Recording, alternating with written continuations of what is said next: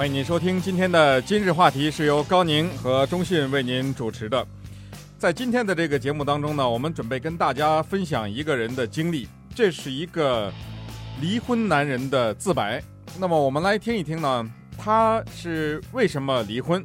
顺便呢，也想把这个经验呢，分享给听我们节目的男男女女啊。有的时候呢，我们很难断定一桩离婚是谁对谁错，不妨您也来听一听这一桩离婚是谁对谁错。嗯，在四年以前呢，这个男的呢和他的女朋友在这个谈恋爱的时候呢，他们就已经搬到一起住了哈。这个是属于先同居后结婚的一个例子。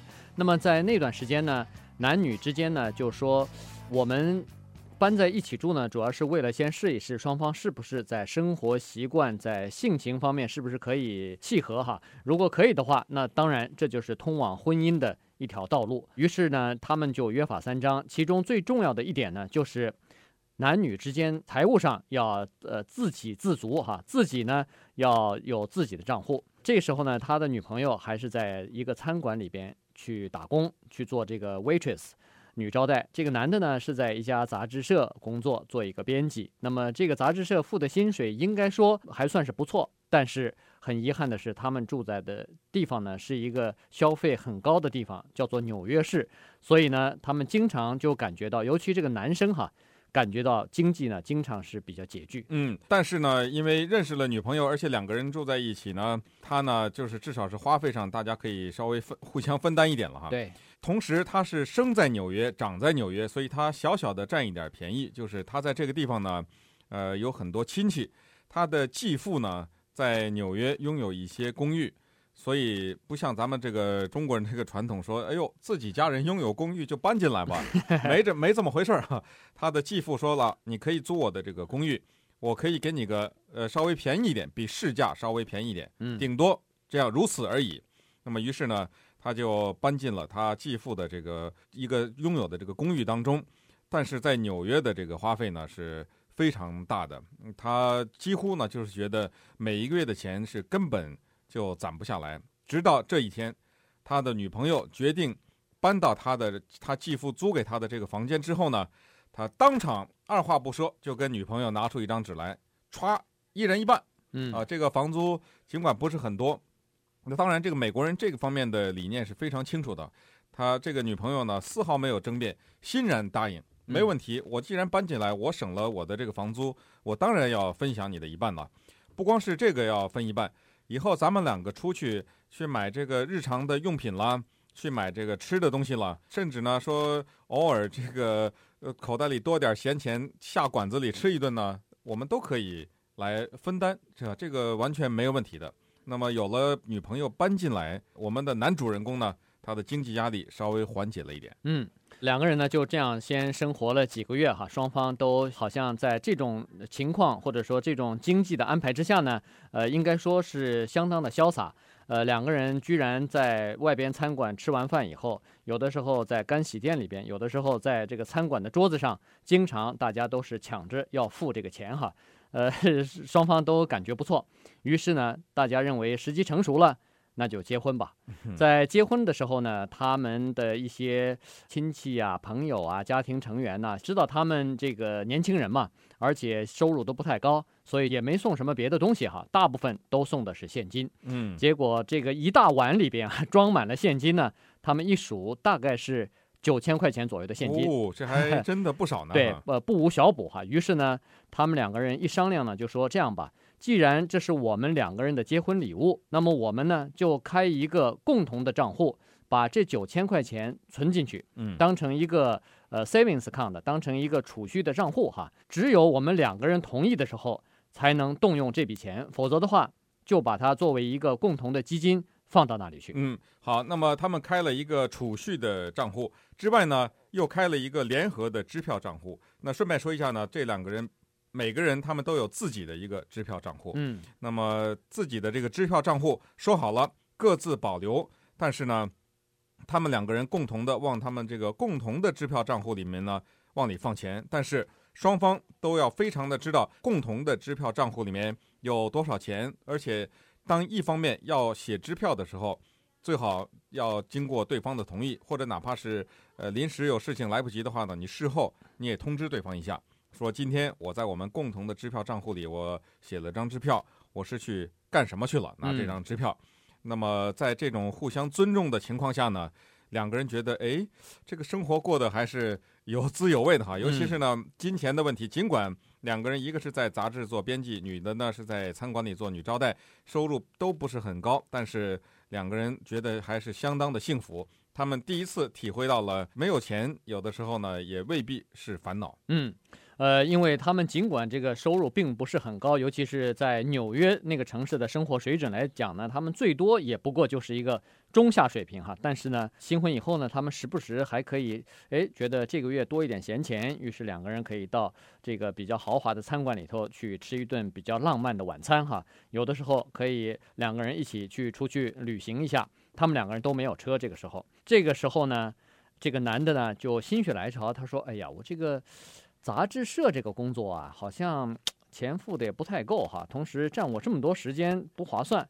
他说：“算了吧，我把杂志社这个编辑呢辞掉他，但是呢，我可以仍然给杂志社撰稿，可以给他写东西哈，只不过是作为一个 freelancer，就是一个业余的自由撰哎，自由撰稿人，呃，不用整天去上班了。当然，稿费也不像是这个薪水那样固定了哈，你写的多就多拿，人家采用的多就多给你钱。”呃，他说这样，我稍微休息一下，一边撰稿，一边呢，我再想想看，我还能做点什么事情。那在这个转折的过程当中呢，他就在家呢稍微休闲了一下。嗯，呃，顺便说一下呢，他对自己的太太有一个地方小有一点意见，但是呢，这对，他们的婚姻并没有什么很大的影响，那就是呢，他认为。太太结婚了以后没随夫姓这件事情呢，他心里有点不太平衡哈。于是，于是他就到处问他的这个朋友。那他他又打开他这个电话簿，翻开他的记忆哈，仔细数了数呢，他的这些乱七八糟的这个朋友当中有二十一个夫妻，当中呢，的确只有三个女的当嫁了以后把那个夫姓。给冠上了，嗯，那想了想，哎呀，自己的太太不愿意冠夫姓，这个是不是？但是又觉得这个也没什么可指责的，这现代这很流行的一个，在这个美国结婚很流行哈。对，但是这个呢，反正是多多少少的小小的投了一点阴影，但是并没有给他们带来什么大的问题。那么接下来就是现实的生活问题了。那么稍待一会儿，我们看一看他们夫妻在生活上有哪些小的问题。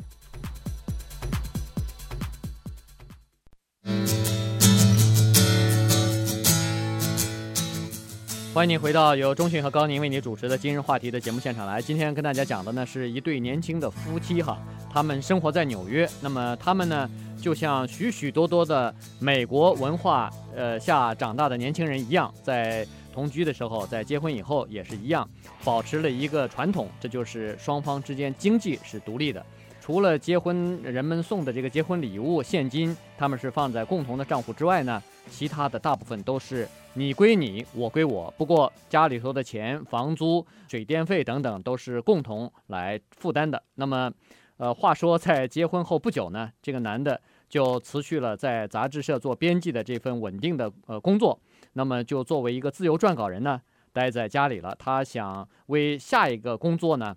再稍微想想有没有什么好的点子可以多赚点钱，但是这个时候呢，他太太仍然是在餐馆里边在做 waitress，只不过现在换到另外一家餐馆，比原来的那个呢稍微近一点哈，在 downtown 这个地方。呃，那么太太白天去打工去了，赚钱去了，这个先生他没事儿嘛，所以他就待在家里头。于是呢，在这段期间呢，他就开始负责操持这个家务方面的工作了。请注意听啊！当这个家庭已经变成这个情况的时候呢，一般的来说要警惕了。就是女的在外面挣钱，男的在家里操持家务的时候。当然，我们的主人公呢也并不是懒惰哈，他的确是在积极的寻找他的下一个工作，同时呢，他在也是在等于是没日没夜的在写一些稿子哈，东投一下西投一下，因为他在做自由撰稿人。那他和太太呢有一个共同的志趣，就是他太太呢也是喜欢舞文弄墨。下了班回来就，他说尽管很累呢，呃，因为他太太大概有有一些想象力，有一些构思哈，所以喜欢写点小说什么的。自己呢，呃，没事儿创作一点小说。呃，有的时候呢，尽管这男的几乎没有收入了哈，还共同出去吃一顿稍微贵一点的晚餐，来新鲜一下，改换一下的这个 饮食哈。同时呢，两个人开始凑钱，就说这样吧，咱们买辆车吧。当然，在纽约这个公共交通很发达，但是两个人这么多年了也没辆车，于是他们又东拼西凑呢，拿出了一点存款。就买了一个旧车，买了一个一九九二年的马自达，嗯，呃，两个人开着挺舒服。嗯，这个马自达的车，顺便要说一下哈，因为这个和后来的 一些情况稍微有点关系。他是从他母亲的一个好朋友那儿买来的。这辆车当时他们买的时候，这个 book value 就是价值呢，应该是六千块钱。但是由于是他妈妈的好朋友嘛，所以他们只花了三千块钱就把这辆车。买下来了哈，那当然买下来车以后，由于他又租的是他继父的这个公寓哈，所以呢，当然就有一个免费的趴车的地方。那这个是相当不容易的，因为在纽约哈，一个车位可能也要花你每个月也要好几百块钱，但是这个钱呢，他就省下来了，没有花。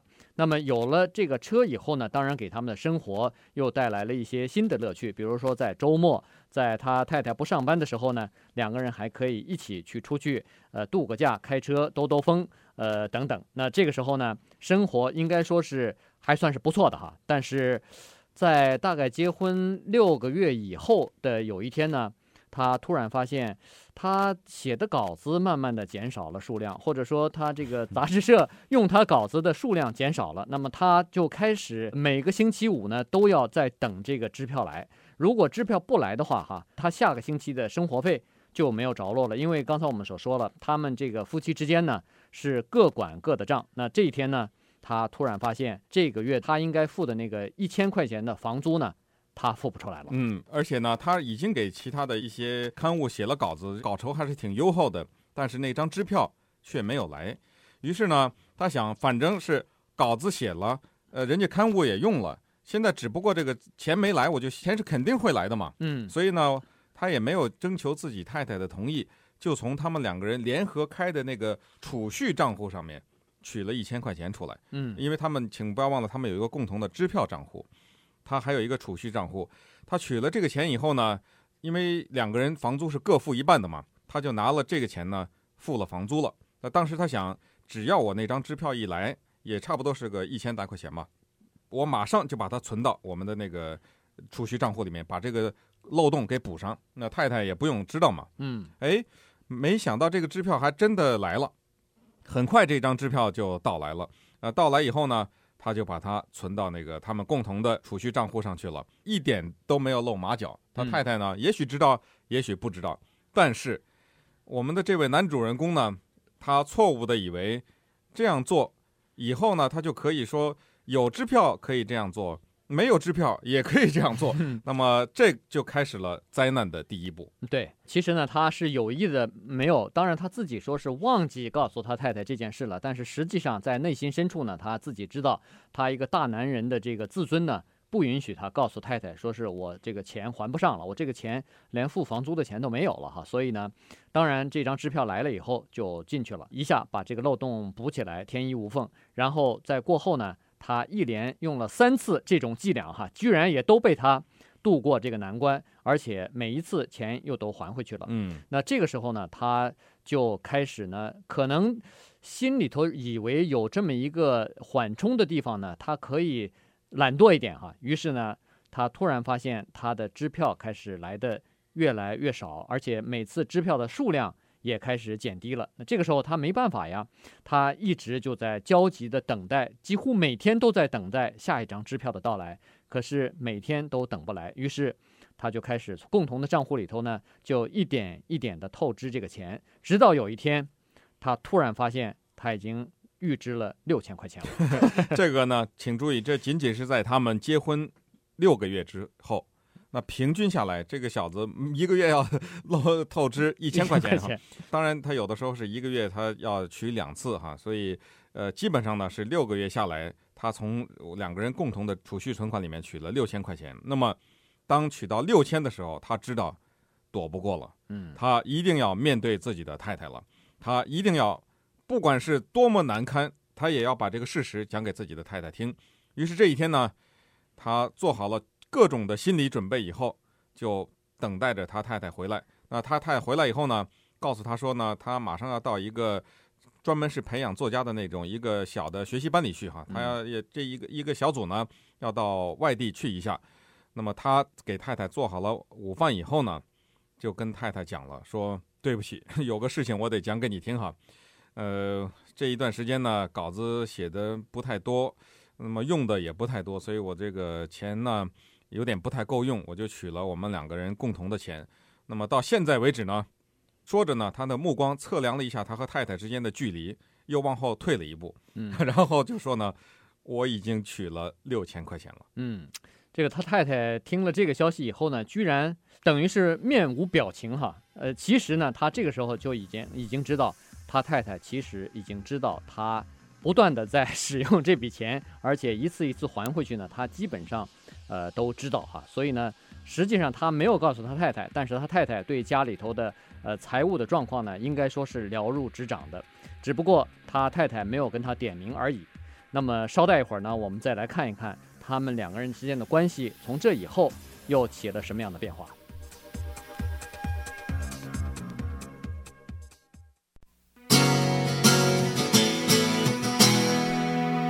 欢迎您继续收听由高宁和钟迅主持的今日话题。我们今天呢讲的是一个可以算是一个离婚男子的自白吧。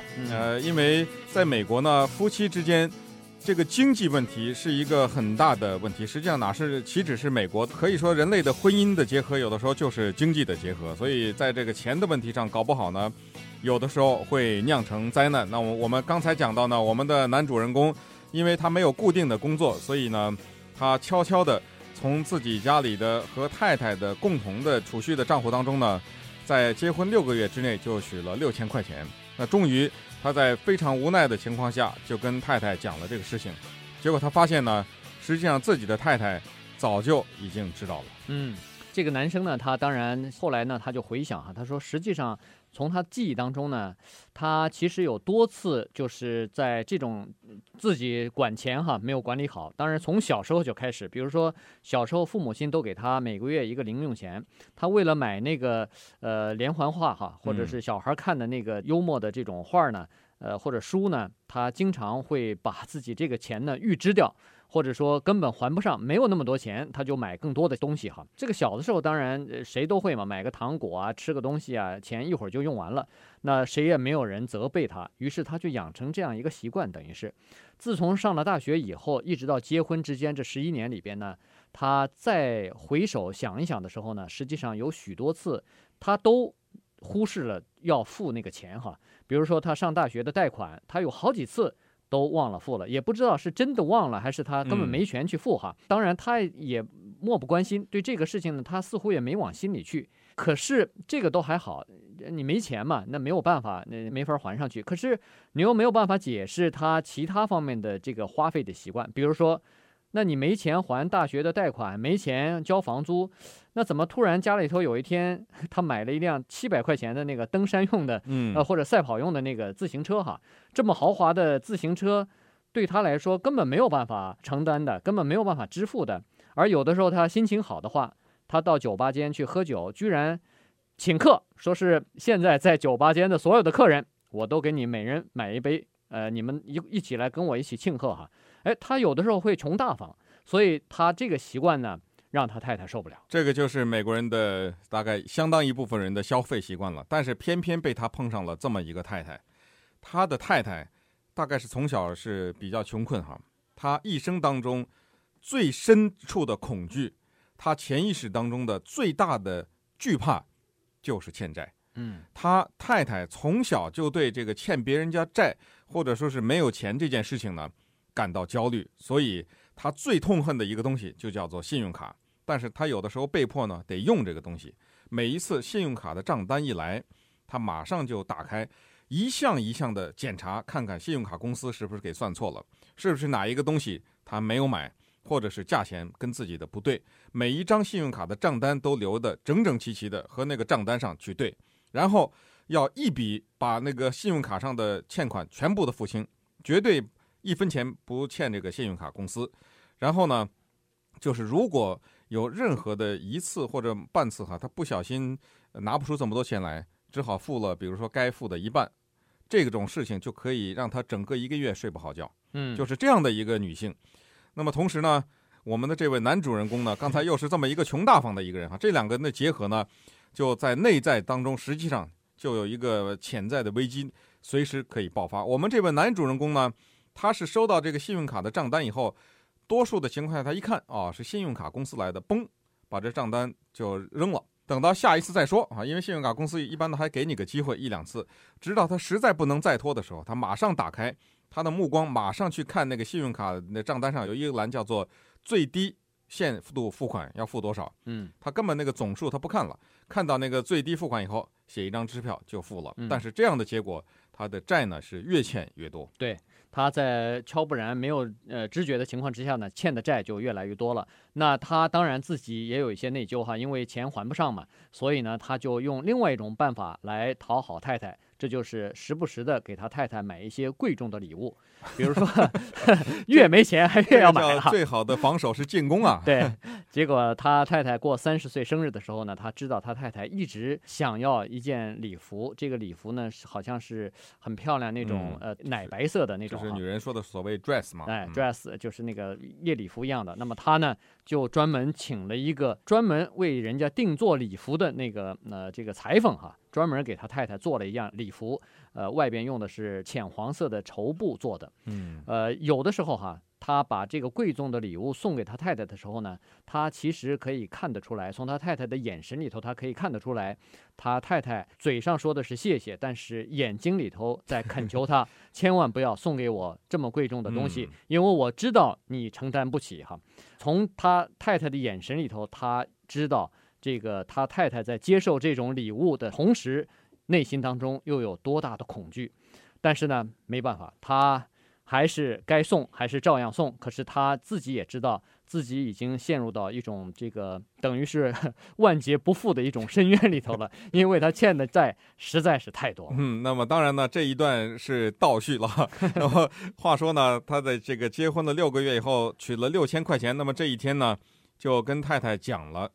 那么讲了以后，你想想，他对自己的太太这么了解啊，明明知道自己太太最大的恐惧就是欠账或者是呃过这个穷困的日子，但是还是没有办法。讲了以后呢，他才发现所有的解释都是不必要的。嗯，这么一个对这个金钱看得这么紧的一个太太，她哪能不知道你给我的银行里的给我取了六千块钱这么大的数目，我怎么可能不知道呢？只不过他太太在静静的等待，嗯，他太太没有。责怪他没有提出什么条件，他只是盼望着有一天呢，实际上在说白了就给先生一点面子了。嗯，他不要捅破这一层，就希望有一天先生能够写一些稿子，或者是能够通过自己的那劳动呢换回一些钱来把这个洞补上，那也就算了。但是这个洞越开越大，开到六千块钱的时候呢，他的太太就非常冷静地接受了这个事实，就说呢也别解释了，我们两个人尽管没什么钱。还是花点钱，咱们去找婚姻的那种顾问吧，就是那个婚姻的心理医师了。对，我们的婚姻有问题。嗯，呃，而且呢，那一天他太太跟他说了一句话呢，让他这个终身难忘哈。他太太说：“其实我最痛恨的就是在经济上没有办法负责任的人，在经济上不会守住自己诺言的人哈。”他说：“我宁可要一个不忠实，有的时候到外边偷腥的丈夫。”因为这个事情我可以忘记，我可以原谅，但是呢，你如果在经济方面没有办法负责任的话，那这将是一个终身的痛处哈。而且呢，那天他太太用很重的话说，他说：“你知道你把这个不告诉我，从我们的共同的账户里边把钱用走是什么呢？”他说：“这是一个偷窃的行为。”那稍待会儿呢，我们看一看这个婚姻又走向了何方。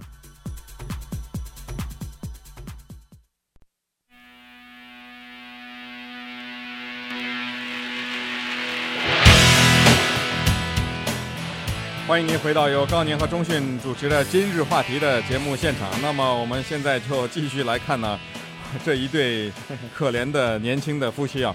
那么先生跟太太讲了以后，他们就去看了婚姻的心理医师。实际上，婚姻的这个心理医师呢，并不便宜，一次就两百块钱。嗯。可是呢，为了挽救这个婚姻呢，他们两个还是去了。大概坐在那个婚姻那个心理医师的办公室里的时候呢。我们的男主人公他可以清楚地感觉到自己的太太在为那失去的两百块钱感到惋惜哈。嗯，但是没有办法呀，这个婚姻不能说因为六千块钱就离啊。那就在这个时候呢，我们的这个男主人公呢，居然找到了一份还不错的这个工作，哈哈，他现在呢可以上班了，他不用再待在家里写稿子了，也不用等着什么支票了，他可以，呃，每天每一个星期上工作五天，像其他的正常人一样了。太太呢也不错，太太不是喜欢写小说吗？